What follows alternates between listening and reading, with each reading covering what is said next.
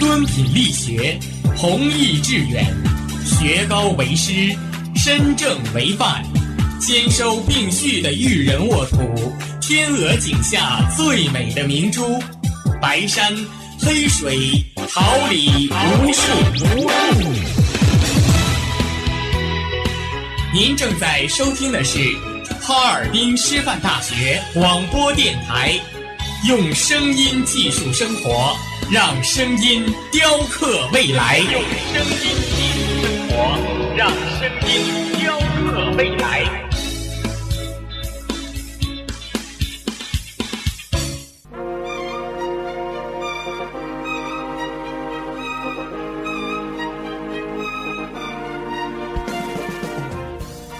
春华秋实，桃李不言。炫动之声，无限精彩。FM 七十六点二。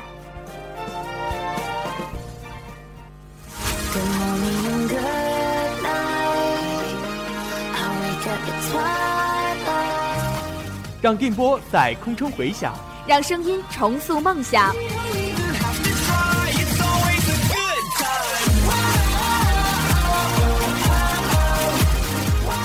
在青春的旅途上，用电波打破沉寂。在年少的岁月里，让声音尘封迷茫。我的快乐源泉，我的青春宣言。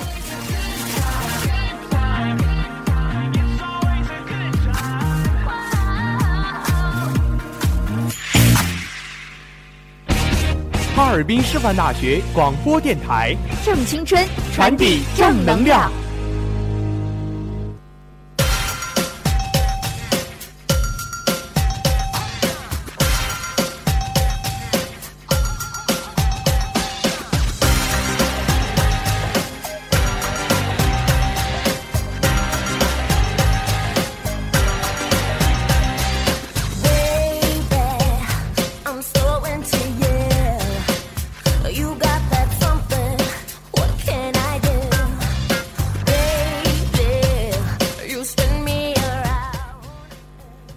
们是发现者，为您寻找社会大事小情；我们是传播者，为您讲述世界奇闻趣事，聚焦最热话题，探寻世界真谛。快乐广播，快乐生活。这里是调频七十六点二兆赫，哈尔滨师范大学广播台，每天中午为您带来的资讯零距离。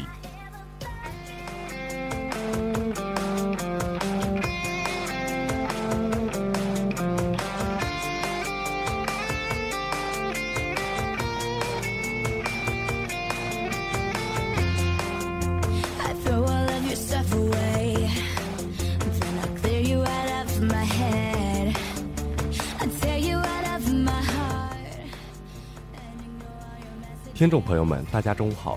今天是二零一五年三月三十一号，星期二，农历二月十二。欢迎大家的准时相约，我是播音李博，感谢大家的准时守候。大家好，我是播音张馨月，代表直播间里每一位辛勤工作的广播人员，感谢您的准时收听。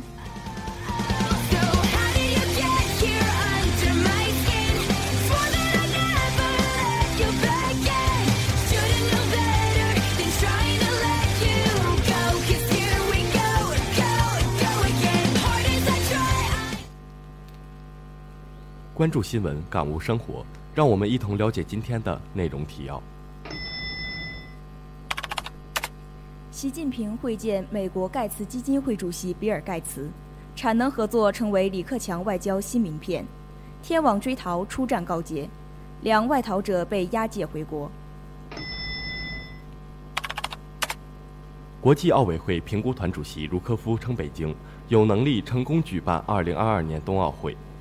朱国胜揭秘素质肉身佛需三步骤，澳门将全力参与“一带一路”建设，推动特区新一轮发展。科比九六年曾受君子雷羞辱，两人早已结下梁子。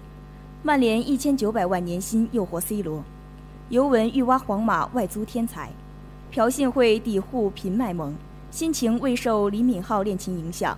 谢娜首次回应怀孕传闻。预知详情，请锁定资讯零距离。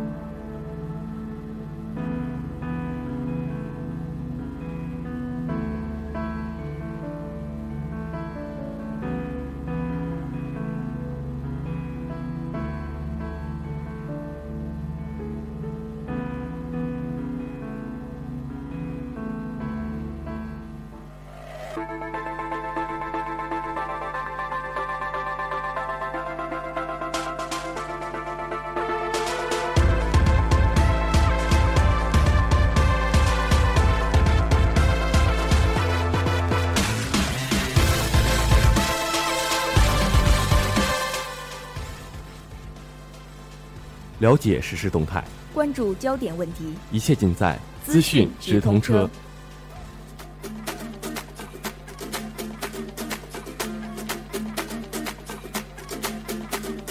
Mr. Worldwide to infinity. you know the roof on fire. We go boogie, oogie, oogie, jiggle, wiggle, and dance like the roof on fire. We go drink drinks and take shots until we fall out like the roof on fire.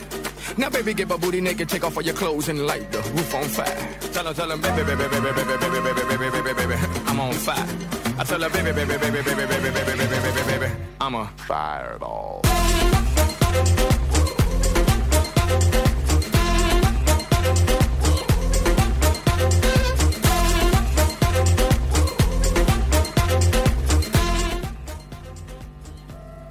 习近平会见美国盖茨基金会主席比尔·盖茨。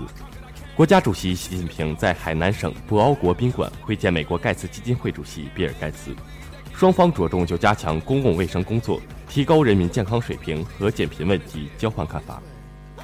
习近平指出，防范和控制公共疫情是国际社会面临的共同挑战，需要加强国际合作，加以共同治理，加强公共卫生工作，保障人民健康。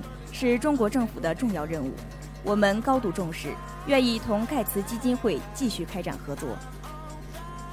习近平强调，中国高度重视减贫扶贫工作，取得了重要成就，但要在2020年全面实现小康目标，我们还要下大力气推进扶贫开发工作，正在为此进行不懈努力。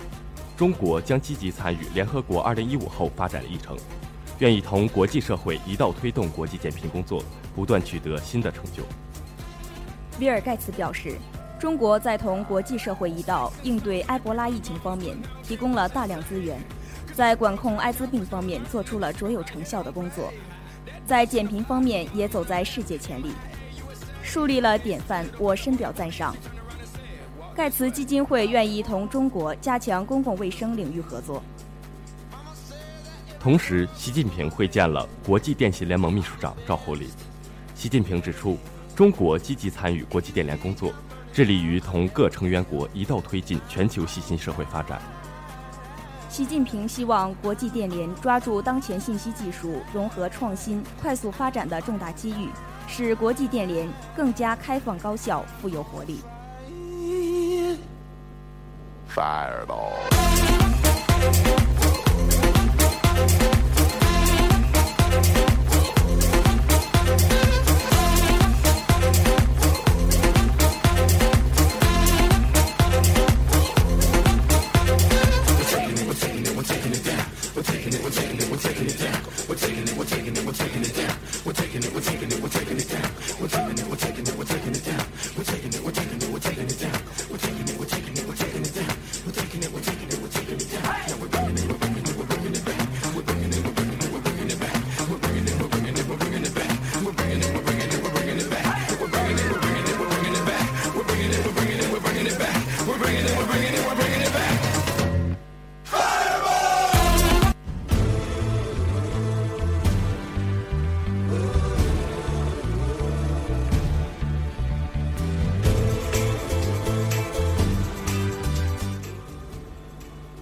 产能合作成为李克强外交新名片。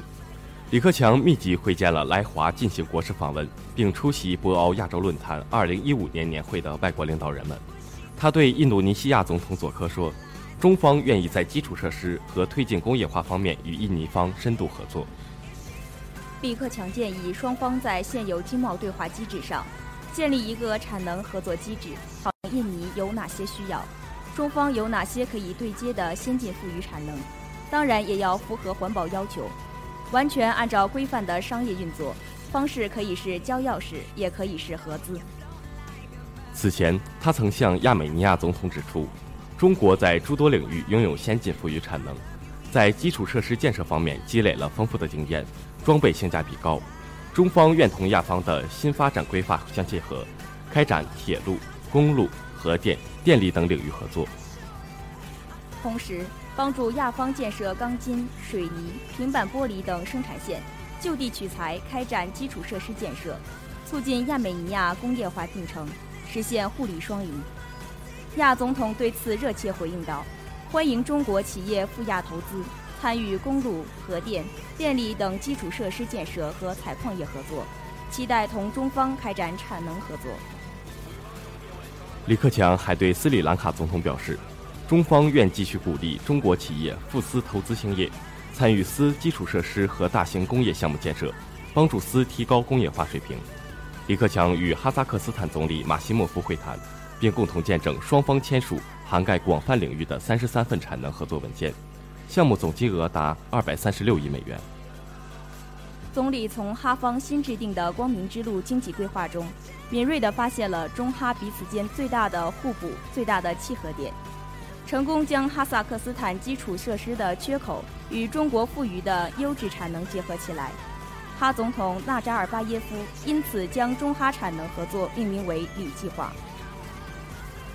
在中哈富裕成效的合作之前，李计划得以向更多国家和更深广的范围发展。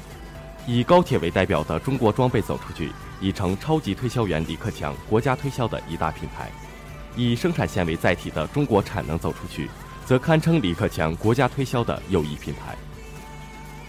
在总理的首脑外交会谈桌上，产能合作已成为一张亮眼的新名片。会见印尼总统佐科时，李克强指出，推进一个国家的工业化和建设较为完整的工业体系，是走向现代化的必由之路。中国目前进入工业化中期，印尼正在加快工业化进程，双方合作具有互补性。中国在钢铁、水泥、造船等方面拥有先进富裕的产能，愿意把工业生产线搬到印尼去，以利于印尼在工业化进程中就地取材，带动就业，这是互利双赢之举。印尼总统表示，非常希望中方参与印尼的基础设施建设。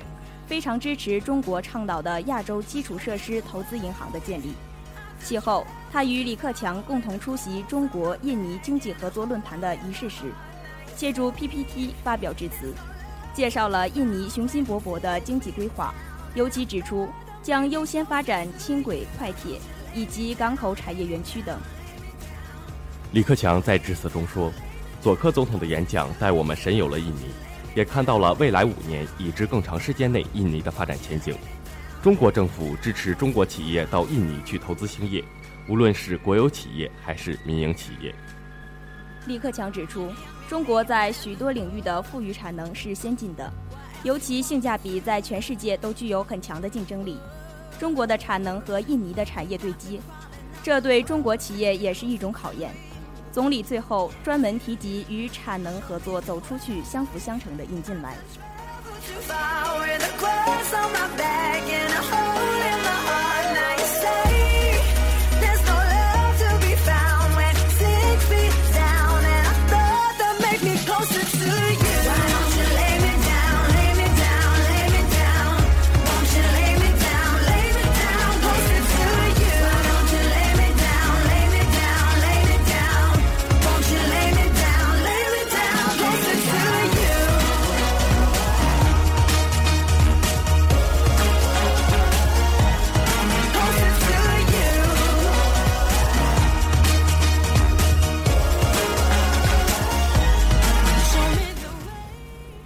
天网追逃出战告捷，两外逃者被押解回国。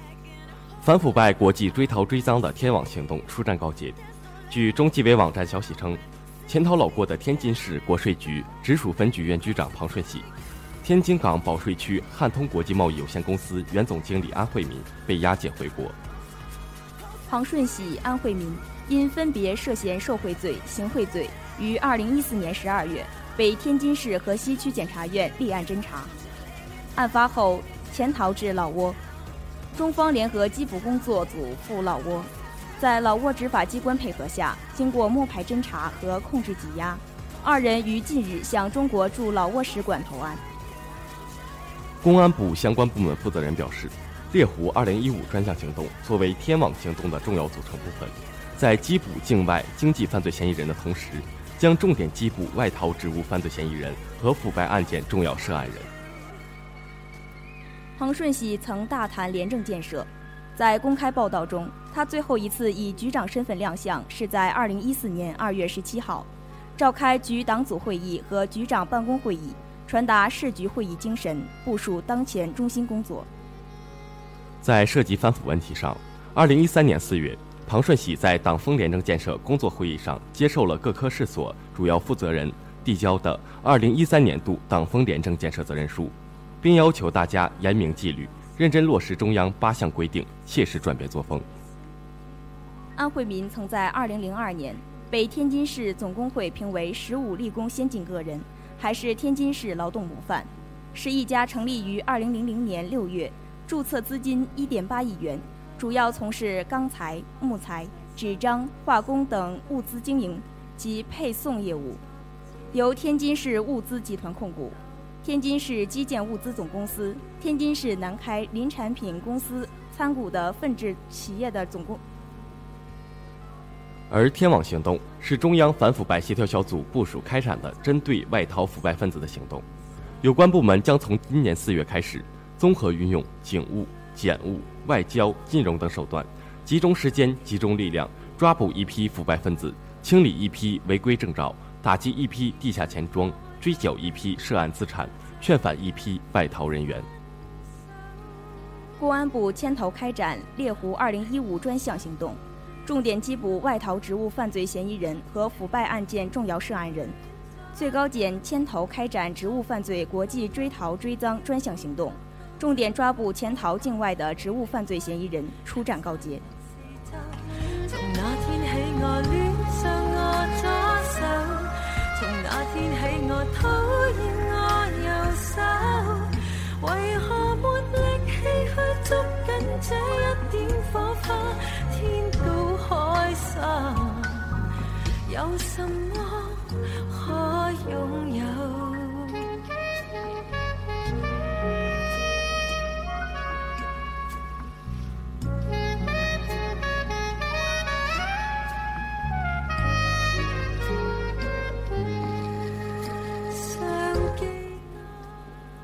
国际奥委会评估团主席茹科夫称，北京有能力成功举办2022年冬奥会。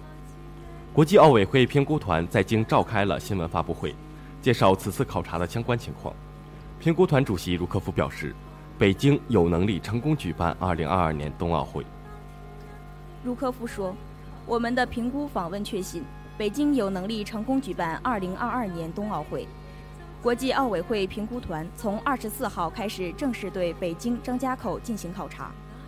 在此次发布会上，卢科夫宣布，今天的新闻发布会标志着国际奥委会对北京申办2022年冬奥会的评估考察工作正式结束。卢科夫介绍称，评估团过去五天的评估考察卓有成效，成果颇丰。我们对北京的申办工作进行了细致的考察，听取了十五个主题的陈述。其中包括奥林匹克2020议程新增的运动员体验。在致辞中，茹科夫对北京的奥运遗产评价道：“北京2008留下的奥林匹克精神生生不息，且从未像今天这般生机勃勃。秉承着奥林匹克2020议程，是整个评估考察过程中的重点。”茹科夫对此表示：“我之前也提到了。”我想，北京的确是充分地把2020议程提出的建议纳入到了他们的工作当中，充分利用现有的场馆和设施。北京就是一个非常好的例子。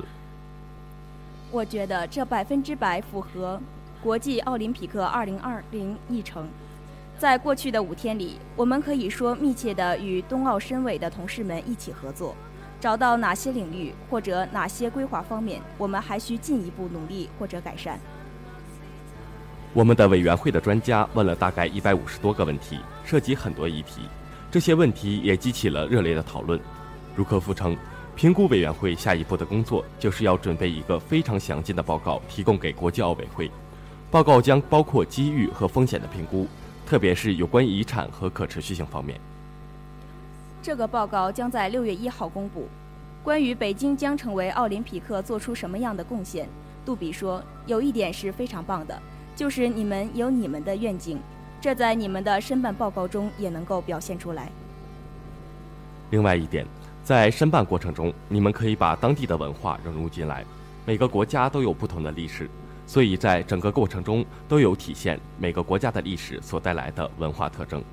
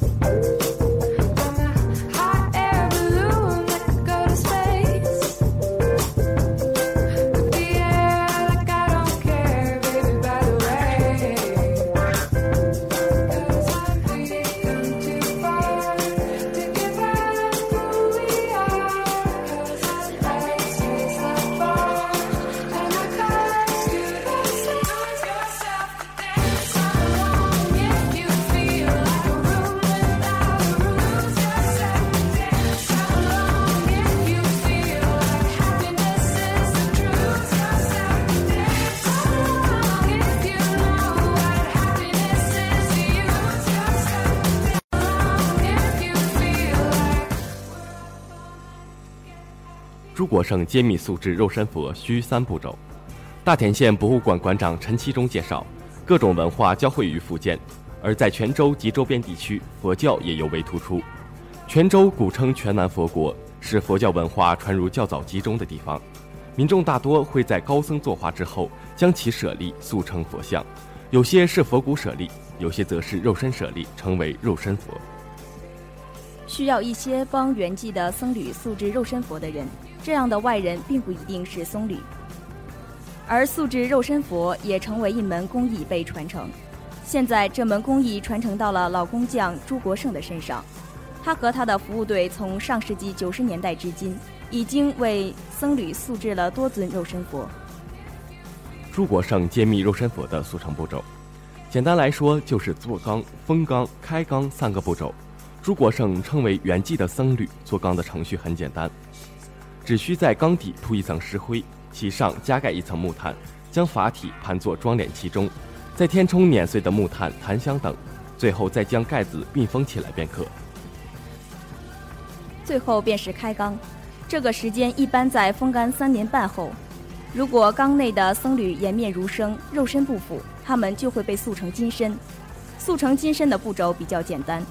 将已经出缸的僧侣法体缠绕上一层纱布，然后在纱布上涂一层土漆，在土漆风干之后，还会将一些石灰石膏粉再涂一层，塑身到肉身佛表面，最后在最外层的全身上贴上金箔，这样肉身佛就塑成了金身。整个过程虽然听起来简单，有人学了后也总是失败。朱国生表示，不同的人用同样的方法，也有成功与失败之分。此外，由于僧侣圆寂后的法体在做缸、封缸、开缸的过程中没有动过，也就是内部全部都在法体中。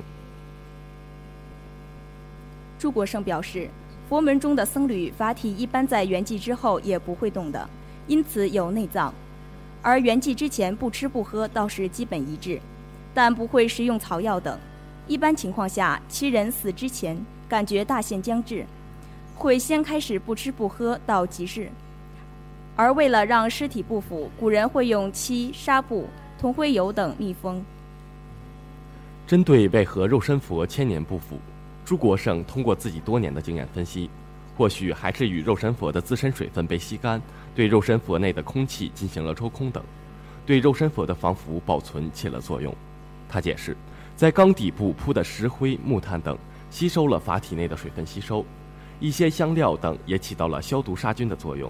把缸密封起来，也让圆寂僧侣的法体不再接触空气、水分等，让法体有了不腐的可能。他表示，在三年后出缸的师傅法体，如没腐败，经过三年多的水分吸收，缩水已非常严重，有些像木乃伊。再经过纱布、土漆、石灰石膏粉的塑造，也让肉身佛处于一种几乎真空的状态，让千年不腐成为可能。他介绍。生前健康的僧侣，比生前生了病的师傅更容易成为肉身佛。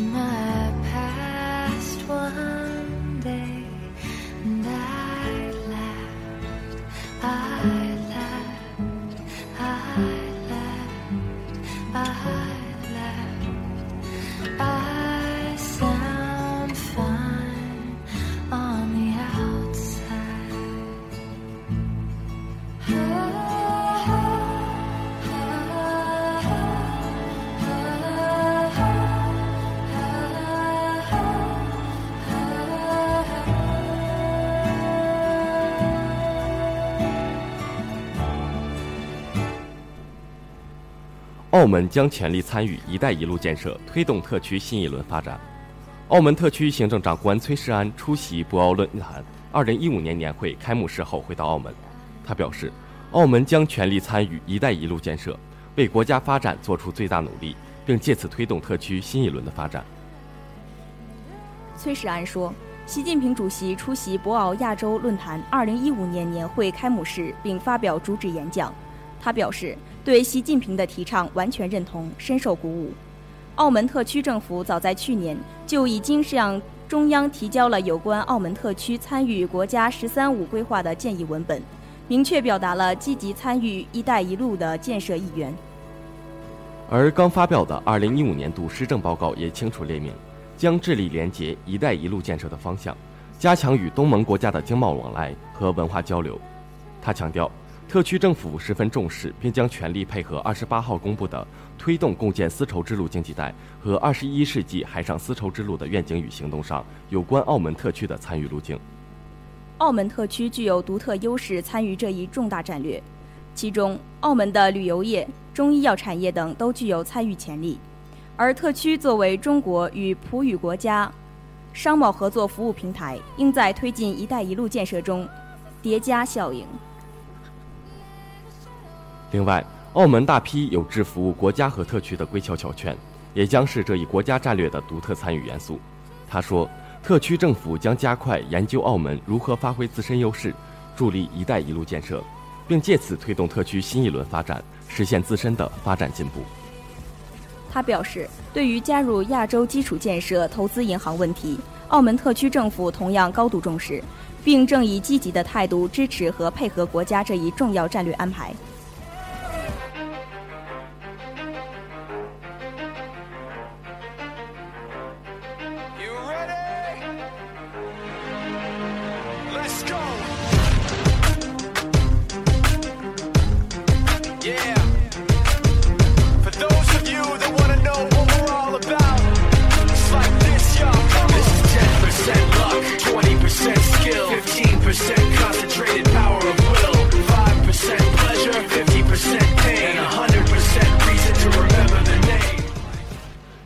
赛场风云，网罗体坛快讯，一切尽在体育风云榜。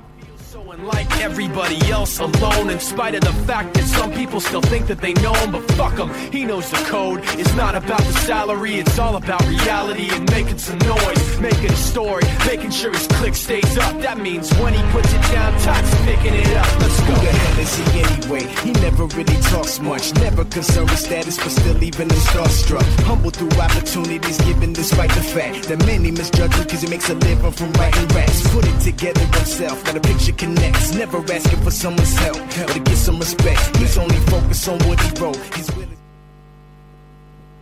科比九六年曾受君子雷羞辱，两人早已结下梁子。科比与雷阿伦恩怨已久，最近揭露他们的梁子早在一九九六年选秀之前就已结下。在新秀体检时，阿伦曾出言羞辱科比，科比作为高中生饱受嘲笑。即便现在就盖棺定论，科比的十九年生涯无疑是 NBA 罕见的传奇。他从1996年进入联盟开始，就是联盟最受争议的球员之一。科比从高中直接进入 NBA，引来不少争议和质疑。虽然此前有加内特的先例，但 KG 毕竟有七尺身高，天赋摆在那里。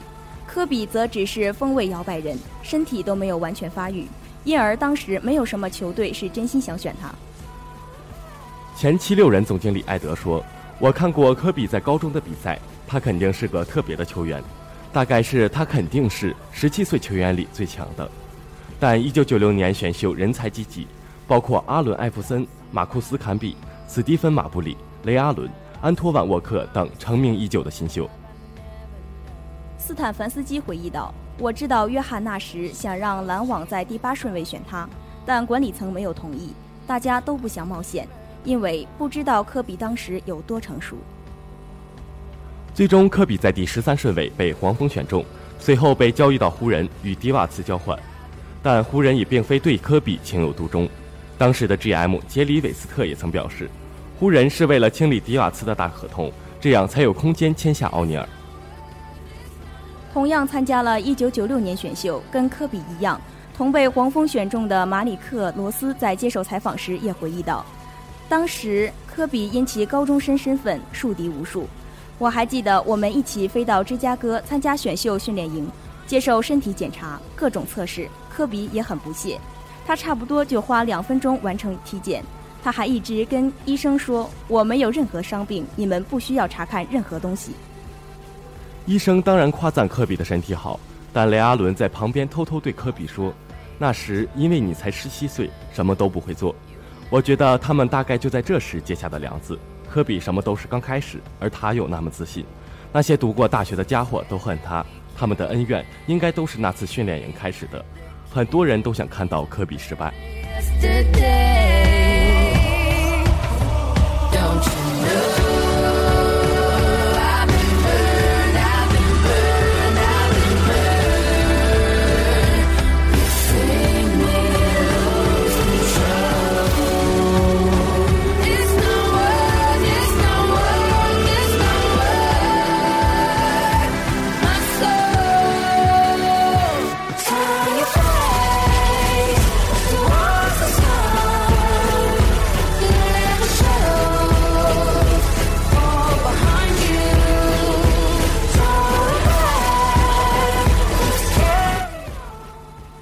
曼联一千九百万年薪诱惑 C 罗，尤文欲挖皇马外租天才。C 罗和贝尔关系不佳，弗洛伦蒂诺又偏心于贝尔，这使得 C 罗的伯纳乌前景被蒙上了一层阴影。如果贝尔留队的话，C 罗今夏就很有可能要走人了。在 C 罗的追求者中，老东家曼联最诚心。曼联不但愿意为 C 罗报价1.1亿欧元，同时还愿意为他开出1900万欧元的税后年薪。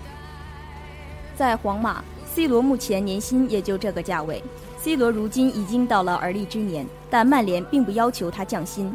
在满足 C 罗薪资要求的情况下，老特拉福德愿意赢回昔日七号。迪玛利亚有可能在今夏遭到清洗，这意味着 C 罗将有望重新拿到自己喜欢的号码。从皇马铁板凳到西班牙主力，莫拉塔之变的关键在于加盟尤文图斯。尤文去年为莫拉塔支付了两千万欧元，皇马有权在今夏以三千万欧元的价码回购他，明年回购价码则上升到了三千。如果有其他球队要收购莫拉塔的话，那就必须拿出八千万欧元。皇马和尤文平分这笔钱，莫拉塔显然不值八千万欧元。这个条款的存在，意味着莫拉塔几乎确定留守尤文或重返皇马。在莫拉塔身上，尤文尝到了甜头。老妇人现在又追求起了另一名在皇马不得志的年轻球员。卡塞米罗本赛季被租给了波尔图，并以表现出色而重返巴西国家队。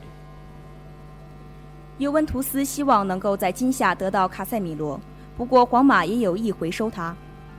赫迪拉要走人了，一旦伊利亚也要离队，皇马中卫位置上的确需要有所进步。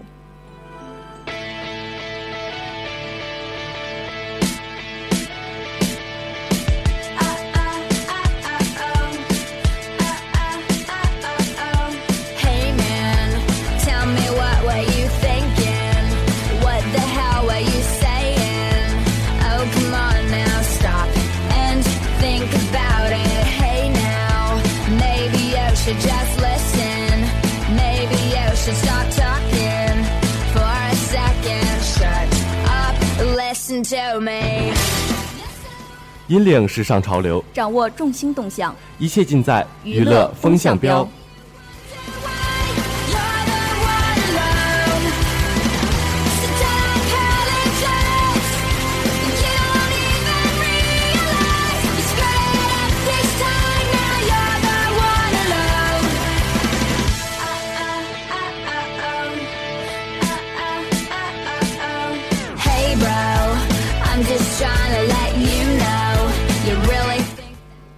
朴信惠抵沪频卖萌，心情未受李敏镐恋情影响。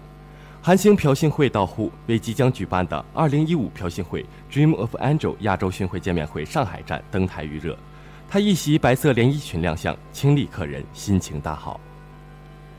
绯闻男友李敏镐公布了与秀智的恋情，令不少粉丝为朴信惠打抱不平。不过朴信惠倒是看上去心情不错，现场频频卖萌，可爱表情不断，还对粉丝大送飞吻，引发呼声连连。出道以来，谈及自己最喜欢的作品，朴信惠称是《原来是美男》《继承者们》与《匹诺曹》，因为他通过这几部作品让中国的粉丝认识了他，自己也才能站在这里。所以这几部作品对我影响是比较大的。朴信惠可谓是在影视歌全面开花，在音乐方面经常献上自己作品的 OST，但至于出专辑，他却没有这个打算，因为现在有很多厉害的歌手在，所以未来他仍然会以 OST 的方式来唱歌。他也坦言，最近行程忙碌，都没怎么好好休息。等这个月结束，先休息，再考虑拍新作。目前正在看剧本，应该很快就会有新作问世。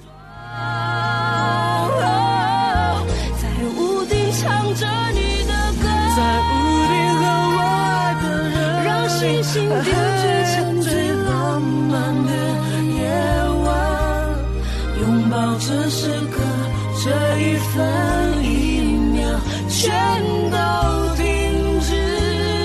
爱开始纠结。屋顶唱着你的歌。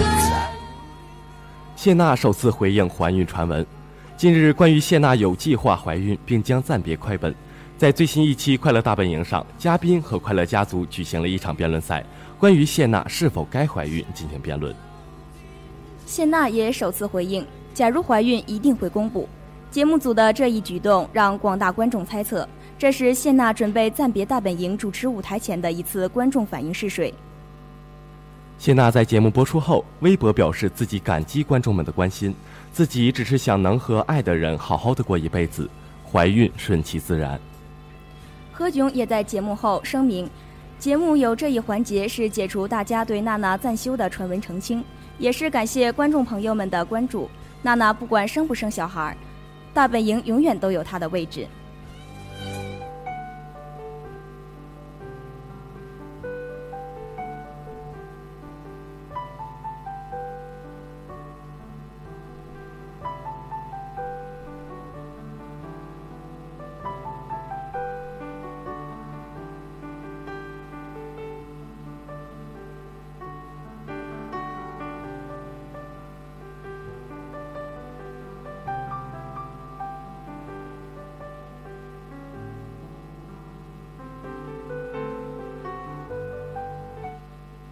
最新鲜的全球资讯，最及时的动态报道，正午时光，资讯零距离，陪您一同度过。正午时光，让资讯与您零距离。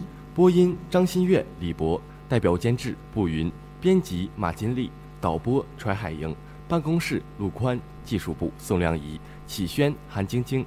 感谢大家的准时收听，下周同一时间我们不见不散。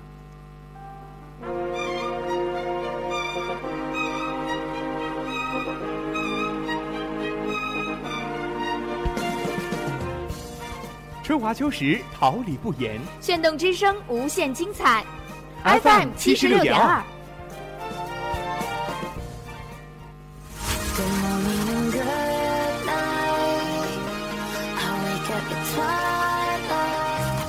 让电波在空中回响，让声音重塑梦想。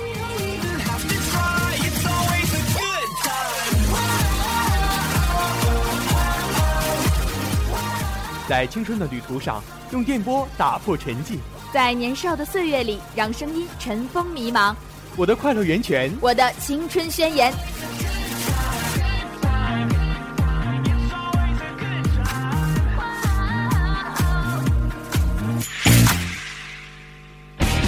哈尔滨师范大学广播电台，正青春，传递正能量。